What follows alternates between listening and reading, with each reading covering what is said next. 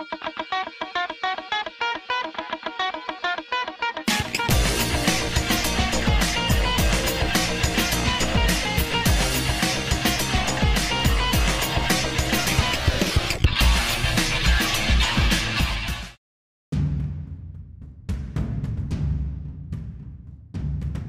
buenas a todos nuestros queridos oyentes y bienvenidos al sexto episodio oficial de Ole Pivote.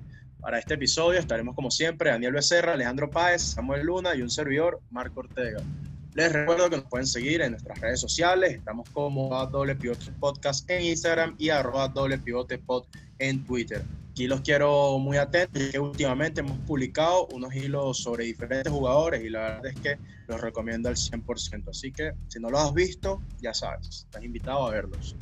Eh, para el día de hoy estaremos conversando sobre algunos partidos de esta primera jornada de Premier League y de la Liga Española y además estaremos analizando las plantillas de la Juventus y el Manchester City. Eh, en estas debatiremos lo que les puede convenir a estos dos grandes clubes en lo que respecta a su presente. Eh, pues bueno, eh, comenzamos con el tema de los partidos. Estaremos hablando sobre la Granada, el Granada perdón, contra el Athletic de Bilbao y el Everton contra los Spurs.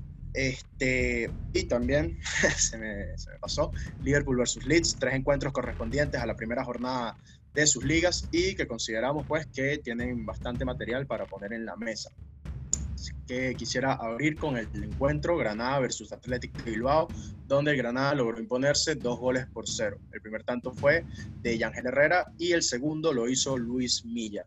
Alejandro, te pregunto, ¿cómo viste el Granada en este encuentro? Hola Marco, un saludo para ti y el resto de los compañeros.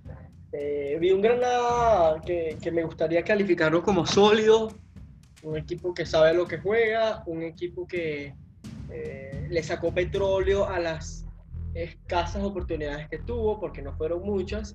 Sin embargo, cerraron muy bien las líneas, presionando bastante en el tercio medio de la cancha, y de la mano de la continuidad que le pudieron dar al ataque los mediocampistas, el trío de mediocampistas que tiene, eh, logró ubicarse en, en, zona de peligro algunas veces durante el partido y le sacó petróleo. En definitiva fue eso defendió bien, defendió bien un Athletic Bilbao que tiene jugadores de mayor calidad en teoría y lo limitó, lo limitó, cerró bien las líneas y quizás con algo de fortuna arriba logró sacar y llevarse los tres puntos.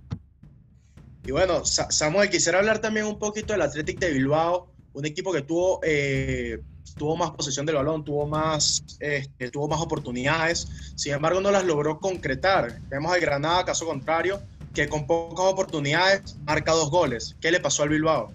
Sí, correcto. La verdad fue un partido en el que ambos equipos tuvieron pocas ocasiones de gol. El Atlético Bilbao por ciertos tramos del partido dominó el juego, sin embargo no pudo concretar. Me llamó la atención que Iñaki Williams fue suplente y al igual que Córdoba, eh, el, el, el, delantero titular fue un canterano, Morcillo, si mal no recuerdo, que se vio muy bien, un extremo por izquierda que sabe muy, muy bien manejar la pelota no obstante, el Bilbao sufrió de tener pocos recursos ofensivos y creo que le puede pasar, pagar caro esto a lo largo de la temporada porque no me queda del todo claro el ataque del Atlético, del Atlético. Sí, es así. Y bueno, en cuanto al Granada, para volver un poquito con el conjunto que, que se llevó los tres puntos, vimos la presencia de dos de los nuestros, que son Yángel Herrera y Darwin Machís, eh, y ambos son referentes de este Granada. Este, Daniel, te pregunto, ¿hizo bien Yangel Herrera en quedarse en, el Granada? Bueno, si evaluamos el contexto eh, que sonó para un equipo como el Valencia, un equipo que parecía estar desarmado, pero que en su primera jornada mostró, mostró tener un entrenador apto para, para disputar la, la, primera división de España. Eh, creo que al no haberse ido a un equipo mejor que el Granada, acierta quedándose. Sobre todo porque este año puede dar un salto de calidad, eh, va a jugar competiciones europeas, lo cual me parece algo bastante, sumamente positivo. entonces creo que sí, sí fue positivo eh, para el jugador haberse quedado en, en, el Granada. y aparte es un proyecto que viene en crecimiento, un equipo que en la 2018-2019 estaba jugando segunda división y pues asciende la temporada pasada y no solo así, no, no, no solo es que eh, disputa primera división, sino que eh, queda en puestos de Europa League. Creo que es un equipo que tiene un proyecto, este, tiene una base interesante. Yo creo que es un equipo que se puede proyectar eh, de buena forma en los años que vienen. Sí, totalmente, coincido, coincido en ese sentido contigo. Eh, un equipo que en su, si no me equivoco, en su primera temporada al, de, regreso en la primera división de España, logra meterse en, competencias europeas y, que lo confirma, que lo, confirma su, buen rendimiento en el primer partido de liga. Jugadores muy, muy interesantes como Yangel Herrera, el fichaje de Luis Milla, eh, sin embargo, creo que el, Granada perdió con, la ida de Carlos Fernández, un delantero que complementaba mucho y que conectaba el, mediocampo con, la delantera. Era, hacía función de C9 porque tenía gol y adicionalmente era ese enlace entre, entre, las entre los dos sectores del campo. Sí, aquí coincido contigo. Creo que la baja de Carlos Fernández le puede pesar, a pesar de que llegó un delantero como Jorge Molina. Sí le puede pesar un poco. No obstante, se hicieron buenos fichajes, sobre todo con el colombiano Milla. Creo que se, va a complementar muy bien con Ángel, también con Montoro, que juega un poco atrás de ellos. Y creo que Granada es un equipo que se podría definir camaleónico. Logra adaptarse al partido y al rival. Puede presionar en alto, puede presionar en bloque medio, puede mantener la posición del balón se adapta mucho a los partidos y esto puede ser un plus a la hora de competir, tanto en la liga como en la Europa League. Bueno, y es que un dato que, que, puede parecer menor, pero para mí no lo es, y está ligado con Luis Milla, es que un jugador que por primera vez eh, se, se, estrenaba en primera división. Este es un jugador que no, nunca había jugado en primera división en España y debuta con gol. Además, fue el jugador del partido. Yo, pues, es el, el mapa de calor de este jugador y estuvo por toda la cancha. Este, yo creo que fue un jugador clave en esta historia. Aparte de lo que yo comentaba con ustedes eh, fuera del programa, eh, Luis Milla es un jugador con mucho gol, a pesar de ser un interior. En la temporada pasada con el Tenerife fue el goleador de este equipo de segunda división con ocho goles y con seis asistencias. Si ponemos estos números en el Granada de la temporada pasada, Luis Milla hubiese sido el tercer goleador del, del Granada y el máximo asistidor. Eso que tú dices es importante, Marco equipos sobre todo de este calibre que eh, necesitan mucha llegada y mucho aporte ofensivo de sus interiores, porque quizás muchas veces no, a, pesar de que Darwin Machis es un delantero sumamente interesante y Roberto Soldado el año pasado mostrado buenos movimientos ofensivos, creo que estos equipos necesitan aporte ofensivo de sus interiores y bueno, lo vimos en principio de este partido con goles tanto de Milla, el hombre que, el que tú bien hablabas, y el venezolano Yangel Herrera hay que ver si, si el, entrenador Diego Martínez le sigue dando, le sigue invitando a que se incorporen y pisen el área. Luis Milla siente este fútbol, es su forma de, de jugar hay que ver. Sin duda Granada tiene un, equipo interesante. Vamos a ver si la profundidad le alcanza para ser competitivos durante la temporada larga en la que van a jugar una competición europea, lo cual me parece importante rescatar. Ok, muchachos, es temprano en la liga, obviamente primera jornada apenas ¿Cómo ven al Granada? ¿Qué predicciones podrían tener del Granada para esta temporada? Ya para ir cerrando este, este Granada Athletic. A mí, Marco, me parece, para, para, ir cerrando, que el Granada tiene, es un equipo bien trabajado, con una buena plantilla y creo que podríamos verlo otra vez eh, la mitad de tabla para arriba. No sé si repetirá puesto europeo, pero me parece una temporada, digamos, satisfactorio, me daría por satisfecho si lo vemos de mitad de, mitad de tabla para arriba. Creo que todo dependerá de la profundidad de la plantilla y cómo Diego Martínez logra gestionar competir tanto en Europa League como en la Liga. Dependerá mucho de eso, pero yo también veo, creo que van a hacer, van a repetir una muy buena temporada. Yo creo que, yo creo que el hecho de volverse a meter en, puestos europeos o, por lo menos competir para eso ya es un, un, logro para el Granada en esta nueva temporada. Creo que lo vamos a estar a ver ahí compitiendo por, por entrar nuevamente a, puestos europeos. Bueno, Ya ahora quisiera que, que, habláramos perdón, del encuentro Everton versus Spurs, de donde el Everton logró conquistar los tres puntos al ganar un gol por cero. En este juego está, estaba en la mira de muchos por el regreso de James Rodríguez. Eh, Andro, ¿cómo viste el colombiano? Marco, me, me llevó una, grata impresión de James Rodríguez. Creo que hizo un muy buen partido. Creo que el sistema ofensivo de Everton jugó para que destacara el colombiano. Everton tuvo muchos ataques posicionales en los que eh, el pie del colombiano teniendo en la cancha de frente le vino bien. James es un jugador de mucha calidad y creo que eh, hizo un buen debut, dio muchos eh, pases acertados, generó ocasiones de peligro y la verdad creo que fue pieza importante sin duda para la victoria de Everton. Sí, también vimos a James jugando, perdón Dani, un poco eh, arrimado a la derecha, casi como un extremo derecho que se incorporaba hacia el centro. Me resultó muy interesante esa combinación entre James por la derecha, tirándole balones largos al espacio a Richarlison. Creo que Ancelotti puede aprovechar mucho, mucho ese tipo de jugadas. También quiero destacar que debutaron tanto Alan como Ducuré eh, hicieron un, muy buen partido ambos y creo que tienen un mediocampo muy sólido, el Everton.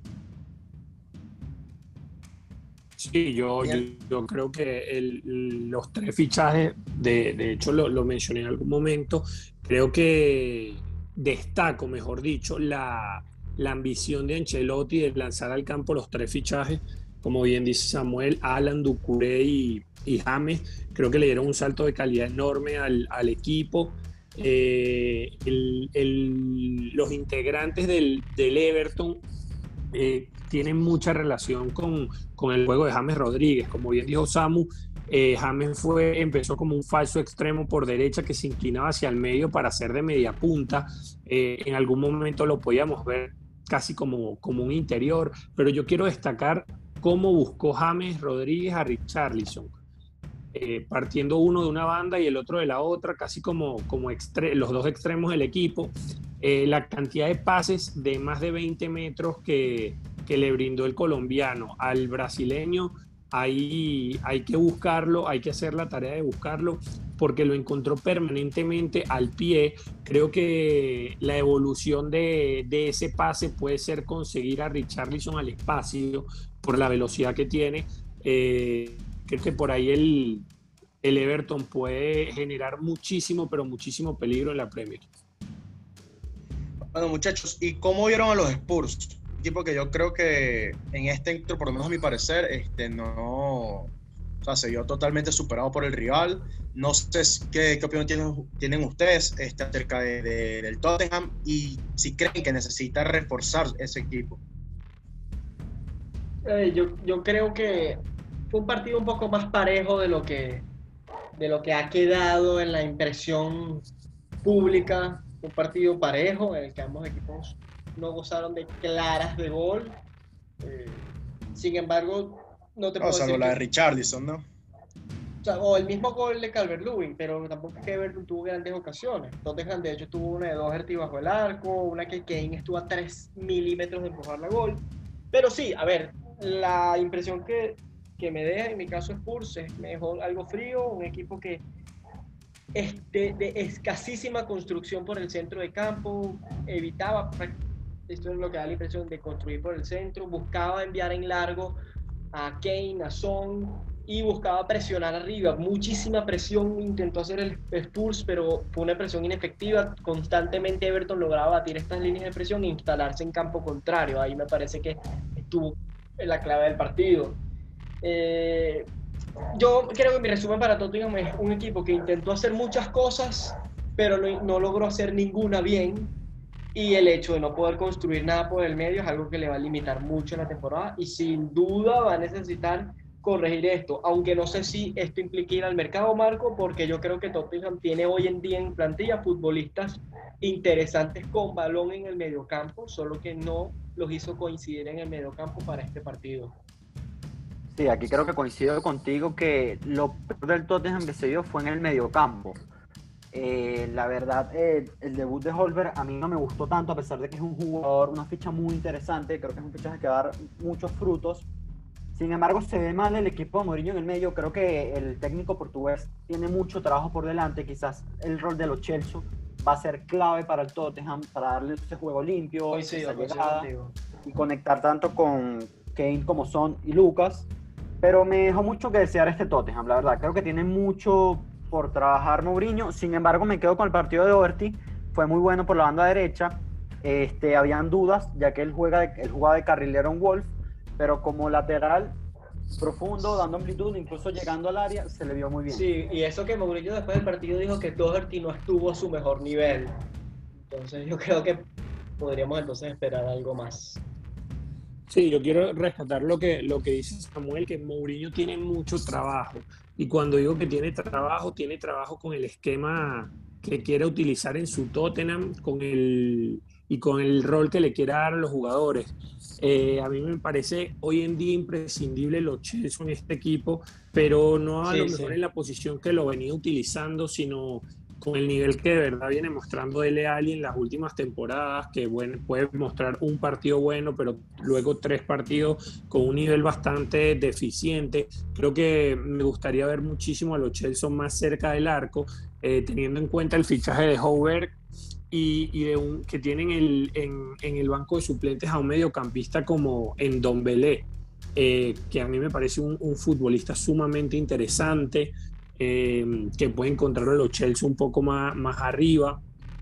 Entonces, la verdad, creo que Mourinho tiene trabajo, suenan fichajes para este equipo, eh, que hay que ver si realmente llegan y cómo se acoplan al, al, esquema. Ahora, esos fichajes que pueden llegar, ya sea que están sonando en, en el mercado como Reilón o como Bale, son, son fichajes que, que les veo sentido. Creo que ahí va, va, a tener que buscar un medio centro que, que, que, retroceda más para darle salida al, para que haga superioridad numérica con los centrales y poder brindarle una, una salida al equipo y poder poner a los, a los laterales en, en campo contrario.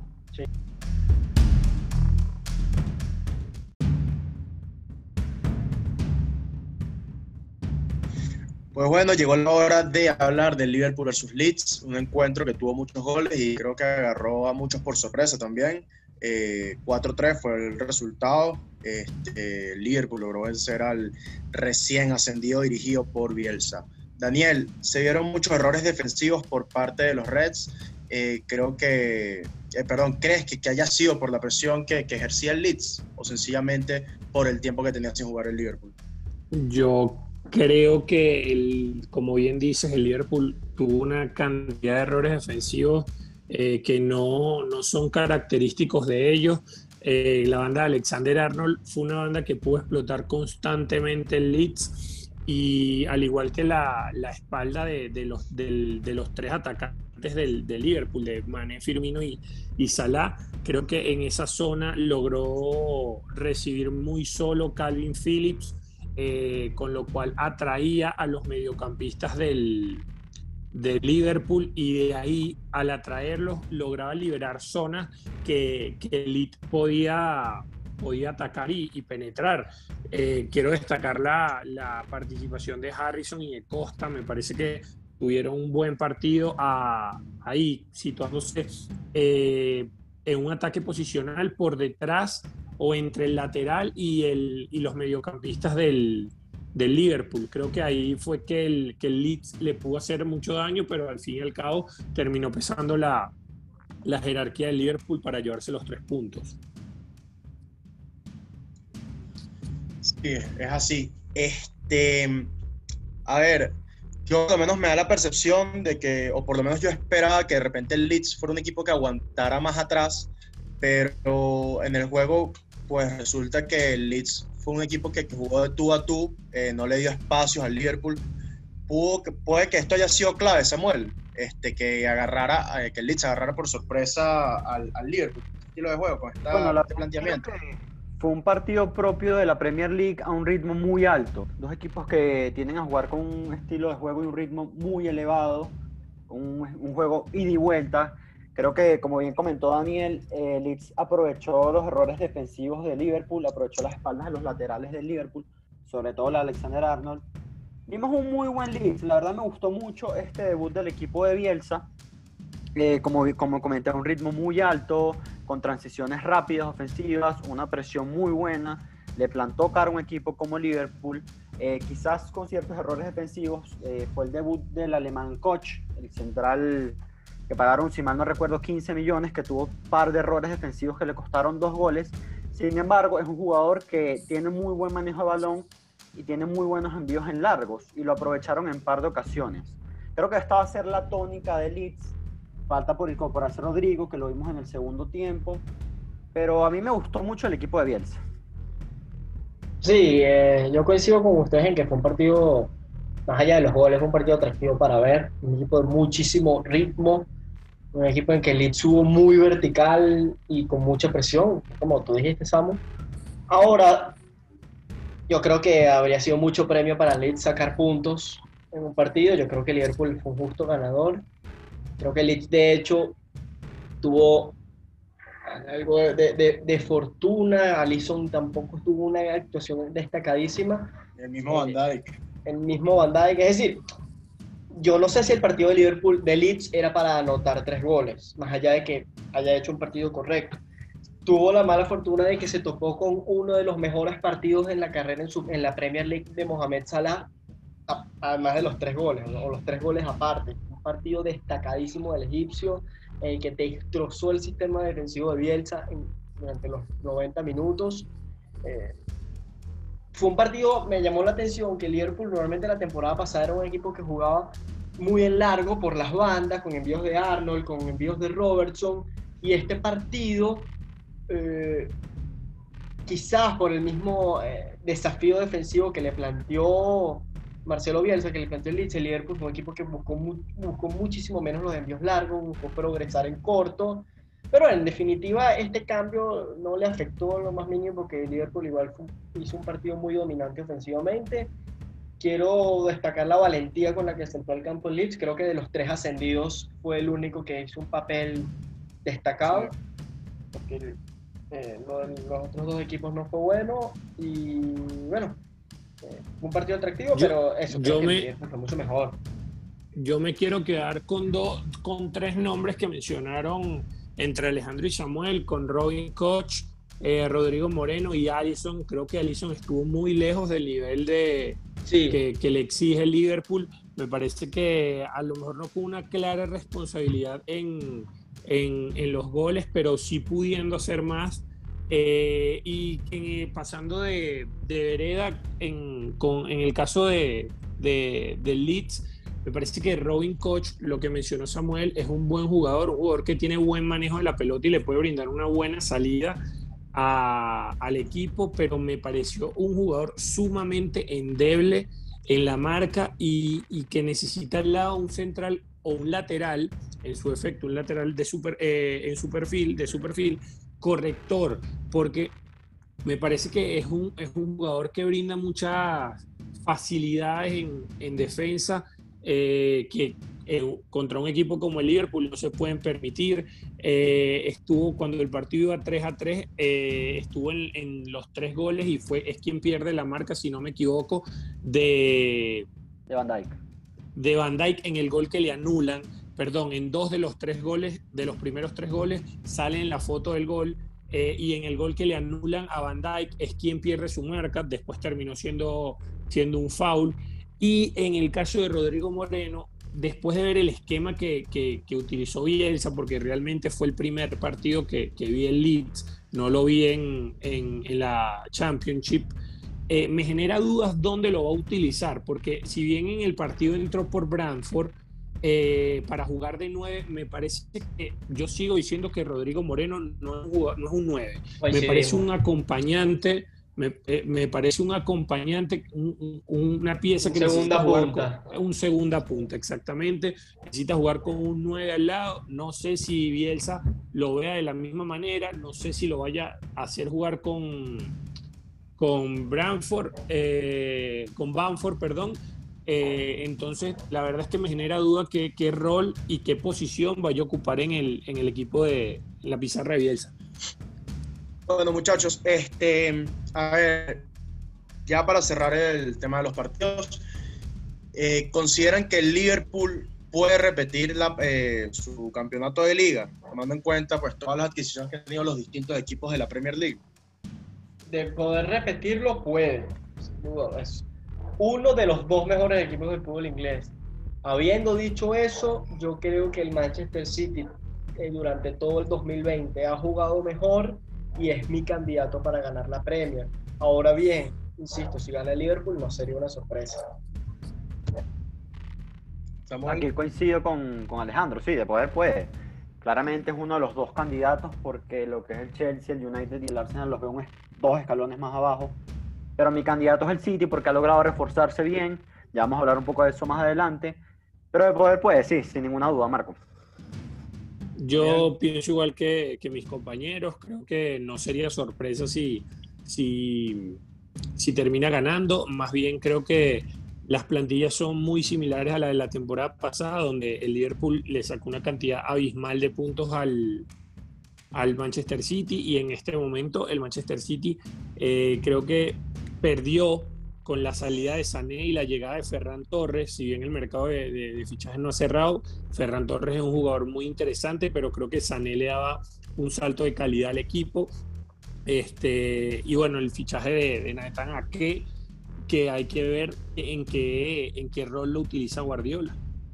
Tiene que levantar a Allison, ¿eh? Tiene que levantar a Allison.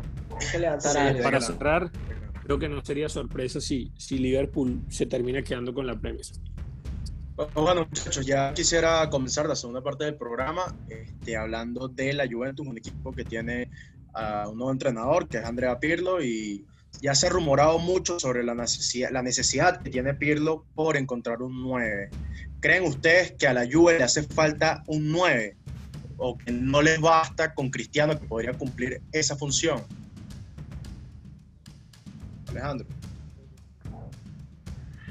Yo, yo en principio pensaría que no les hace falta un 9 y, buscaría potenciar este rol que ya vimos, esta intención que vimos el año pasado de Dybala como falso 9 y, Cristiano como falso extremo entrando al área.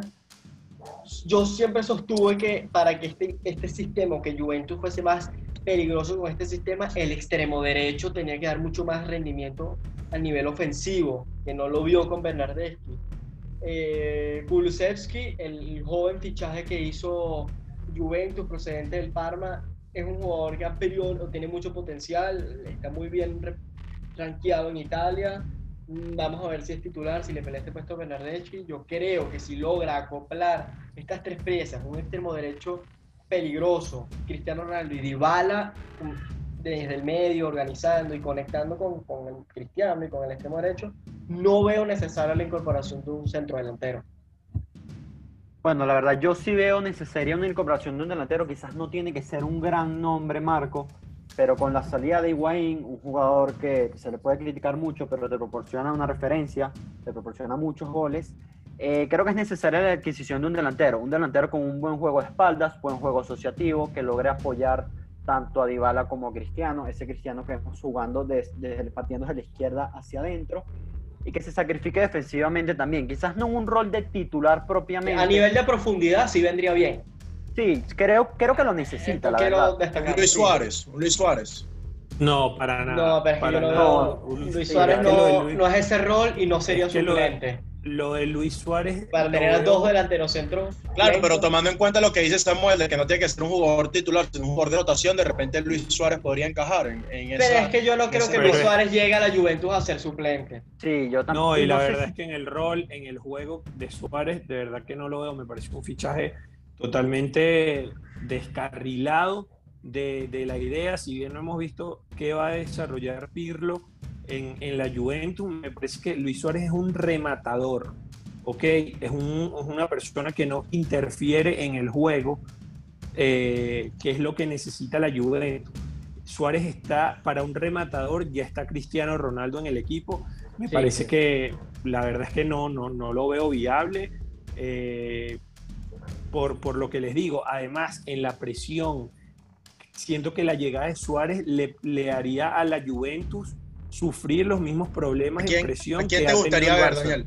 ¿A quién te gustaría ver, Daniel? No, no, no, es muy especulativo el hecho de, de, de quién me gustaría ver. A lo mejor a mí me gustaría ver a Mbappé como nueve, No, pero es claro, algo pero una opción, una opción, una opción que sea real, pues. No, es, es que la verdad no, Bueno, no para- tengo idea de qué, qué opción puede ser real. Ha sonado seco. Creo que seco se pudiese acoplar un poco más a lo, a lo que necesita la Juventus. Sin embargo, tampoco siento que, que sea un jugador de, de, de lo que necesita la, la Juventus hoy en día. Yo voy más hacia lo, que, hacia lo que dice Samuel, a lo mejor utilizar a Cristiano en esa posición de rematador, de 9, y a, o a Dybala como falso 9 y fichar un extremo. Pero de ahí a fichar un 9 para un 9 muy estático, para que juegue con Dybala y con, y con Cristiano, no, no lo veo. Yo contigo. ¿Qué ibas a decir tú, Samuel? ¿Qué ibas a decir tú? Que quizás un perfil, bueno, ya mencionó Dani Asetko, Milik, incluso el propio Giroud, que estas semanas vimos unos rumores, puede ser una alternativa del banquillo. Giroud es un jugador que tiene muy buen juego asociativo, un muy buen juego de espaldas y le podría ven- venir bien un perfil de delantero suplente. Sin embargo, Suárez no lo veo para nada, por eso mismo también Alejandro, como dice, Suárez si llega, llega para ser titular. Yo dudo mucho que Suárez acepte ese rol de ser el, un suplente. Bueno, ¿sabes? podemos, podemos hacer Alejandro, pones, investigación. pones caras, pones caras ahí de que no te gusta lo, lo que dice Samuel. ¿Qué, qué, qué opinión tienes tú? Bueno, es que yo, sé, o sea, yo siempre sé yo que Samuel es un enamorado de Giroud. A mí me ha convencido un poco menos, pero bien, o sea, a ver, bien podría ser.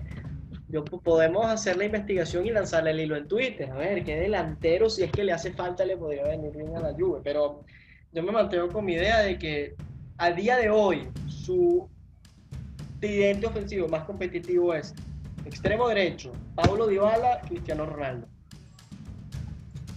Pues bueno. Sí, puede ¿Y ser. creen- Además que un extremo derecho puede, puede brindarle la, la, la presión que se necesita hoy en día para, para jugar en Europa.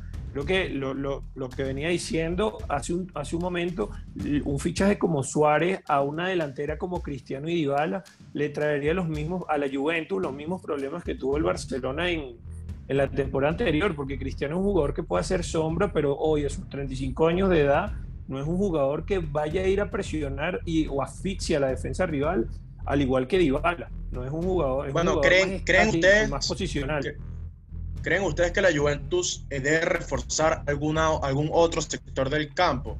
Pongo el ejemplo de la defensa, pongo el ejemplo de la defensa, tomando en cuenta que tienen a Bonucci y a Chiellini, que son jugadores pues bastante veteranos, una avanzada edad. ¿Creen ustedes que, por ejemplo, la defensa o el mediocampo sean sectores que la Juventus necesite reforzar? Samuel. Bueno, el mediocampo creo que todos estamos de acuerdo que sí, porque con la salida de Pjanic, eh, la Juve pierde a ese único jugador, digamos ese 5, que logra fijar posición.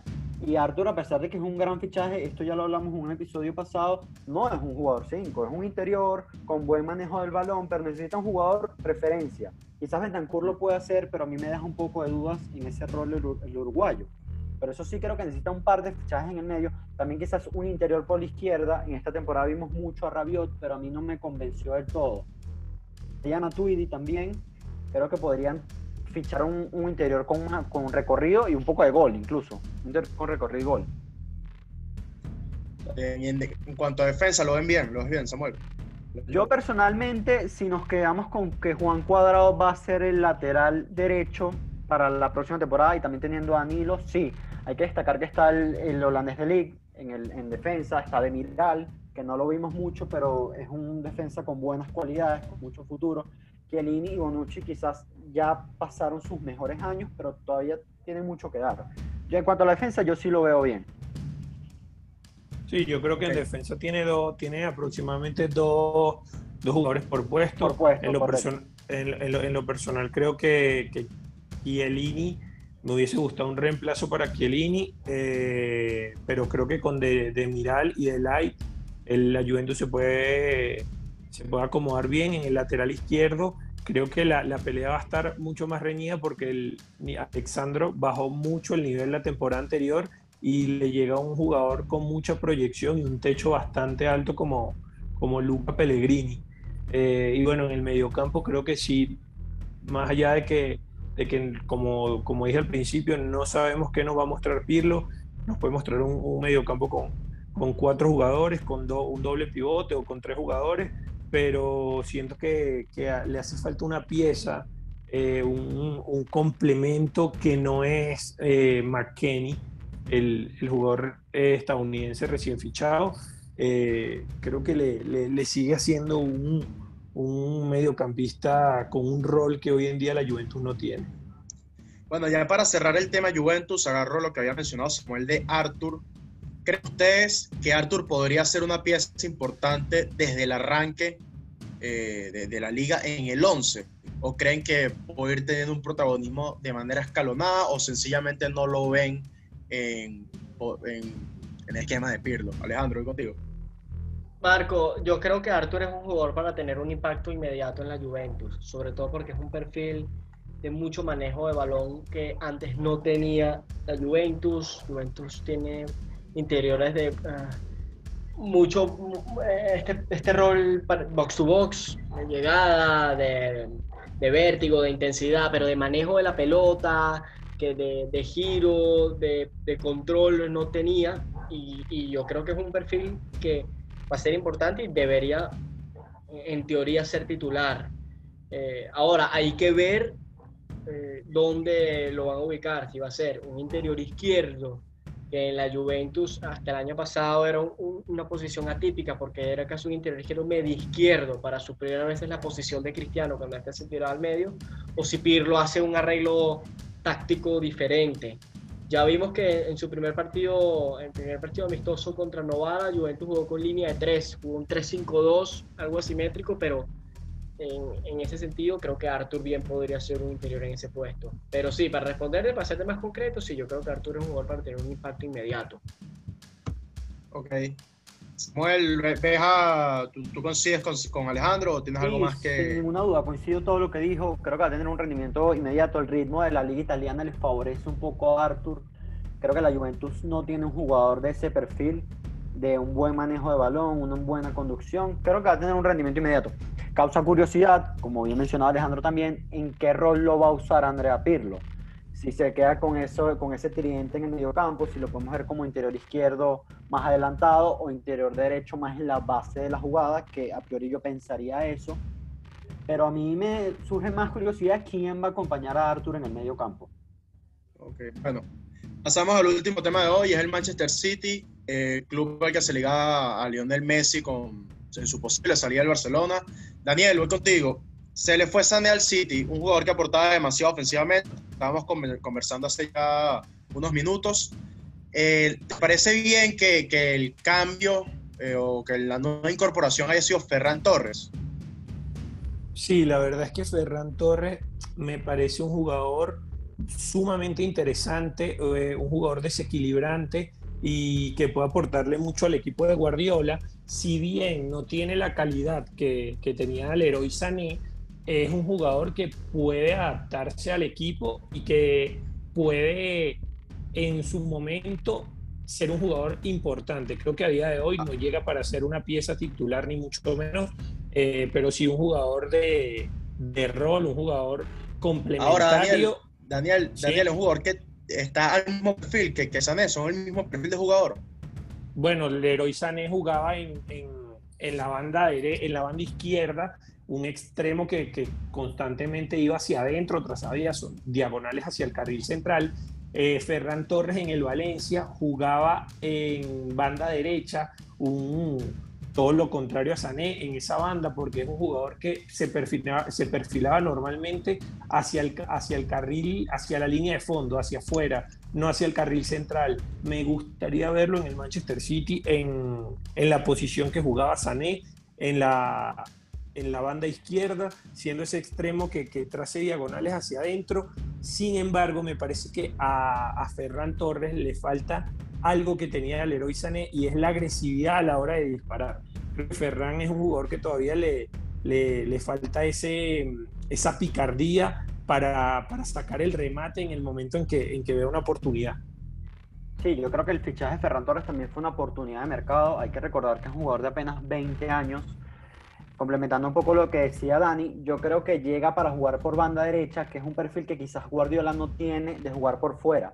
Porque si bien el, el dueño de esa posición, por decirlo de una manera, o mayor parte de los minutos lo juega Marés, Marés es un jugador zurdo que corta hacia adentro. Entonces puede tener mucha, una variedad ahí en la plantilla de Pep Guardiola un recurso más, por decirlo de alguna manera, que le puede venir muy bien. Tiene un gran desborde, una buena conducción Ferran Torres, tiene mucho que pulir todavía, estoy seguro que con Pep Guardiola aprenderá mucho, sin ninguna duda, pero a mí me gustó mucho este fichaje, la verdad.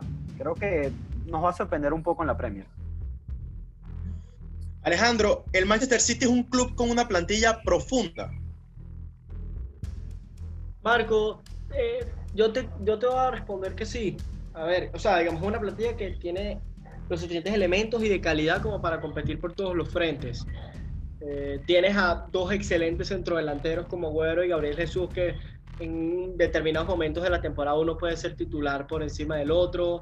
Tienes ahora dos extremos derechos con, con Marej y, y Ferran Torres de perfiles diferentes. Tienes dos extremos izquierdos en, en Sterling y eh, vimos allá que en Champions League y sobre todo al final de la Premier, Phil Foden ocupó mucho el puesto de extremo, que puede jugar tanto de interior como de extremo. Tienes a Bernardo Silva, que puede ser interior y puede ser extremo. En el medio del campo tienes variantes, con Gundogan, con De Bruyne.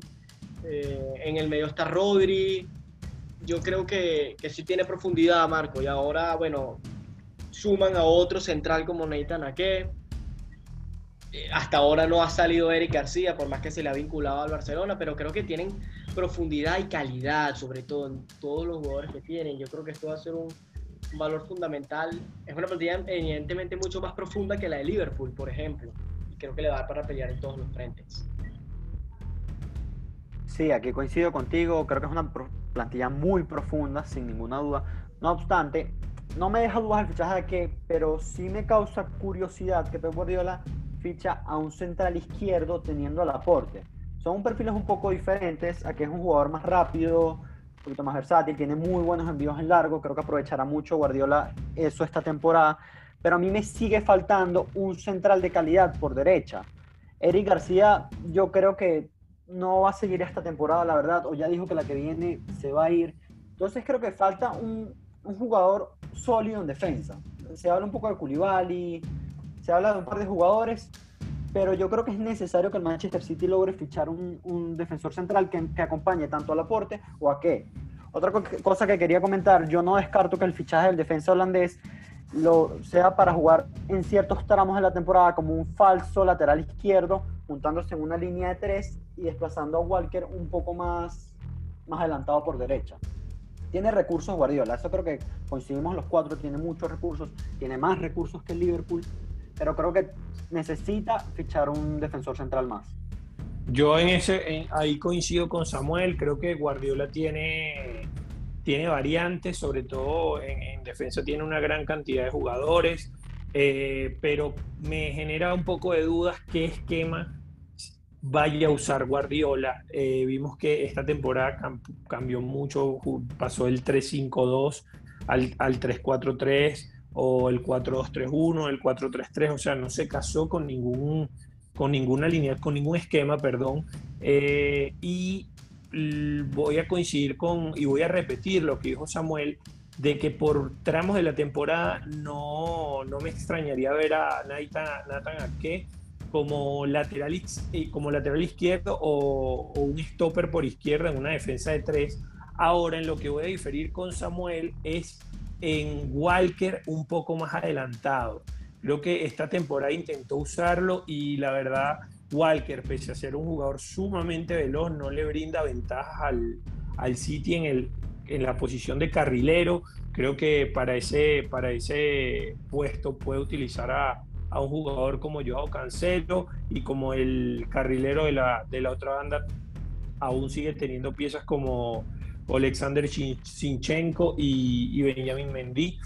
Este, pero no me, no me extrañaría para nada ver una, una línea de tres con, con Laporte como, como, como líbero y a y, y Walker como stopper. Bueno, Daniel, es que tú ahí, ahí te doy la razón. Este, creo que Guardiola en toda la temporada no se casó con ningún tipo de alineación, no tuvo ningún tipo de alineación fija. Este, y yo por lo menos considero que por lo menos en Champions esto le trajo problemas en el encuentro contra el Lyon. Ya para ir cerrando, muchachos, les pregunto, ¿cuál sería la alineación perfecta que podría utilizar Guardiola? ¿Cuál sería la mejor alineación, la que más se adaptaría a los jugadores que tiene? y si ustedes creen que, está, que el City está para competir contra el Liverpool. Voy contigo, Samuel, ya para ir cerrando y si quieren también se pueden ir despidiendo. Bueno, respondiéndote, creo que el City es el principal candidato a ganar la Premier League bajo mi percepción. Y hablando un poco de una posible alineación, es difícil responderte porque tiene demasiados recursos Pep Guardiola. Sin duda alguna, Rodri y De Bruyne van a ser fijos en el medio. Lo puede acompañar un perfil como Gundogan, un perfil de recorrido o un perfil como Bernardo Silva, con buena conducción. Arriba creo que vamos a ver mucho Mares y Sterling por las bandas. Y el delantero centro va a rotar un poco entre Agüero y Gabriel Jesús. 4-3-3. Sí, un cuatro- yo creo que se va a quedar con el 4-3-3, salvo ciertos tramos de la temporada. Y en defensa sí tengo dudas en ese, en ese central por derecha. A priori te diría que Fernandinho, pero creo que necesitan, como dije anteriormente, un fichaje. Alejandro, Eh, sí, como, como ya dijimos en, en otro final del programa, creo que el City es va a pelearle al Liverpool. Creo que es quien se va a quedar finalmente con la Premier League, por más que sea un campeonato cerrado. Y wow, el, el- el- la alineación ideal. Coincido con Samuel, hay unos puntos que son seguros: De Bruyne, Rodri, Sterling. Creo que es fijo en el 11. Eh, el delantero, pero es que Guardiola es un jugador que rota mucho, tiene una partida muy profunda. El 4-3-3 también creo que es hoy en día la- el sistema que mejor le viene a sus jugadores. Eh, me gustaría ver el lateral derecho, Cancelo, vimos, lo vimos en la Nations League en un nivel altísimo. Vamos a ver si sienta Walker, vamos a ver si Sinchenko es el lateral izquierdo titular del equipo en comienzo de temporada.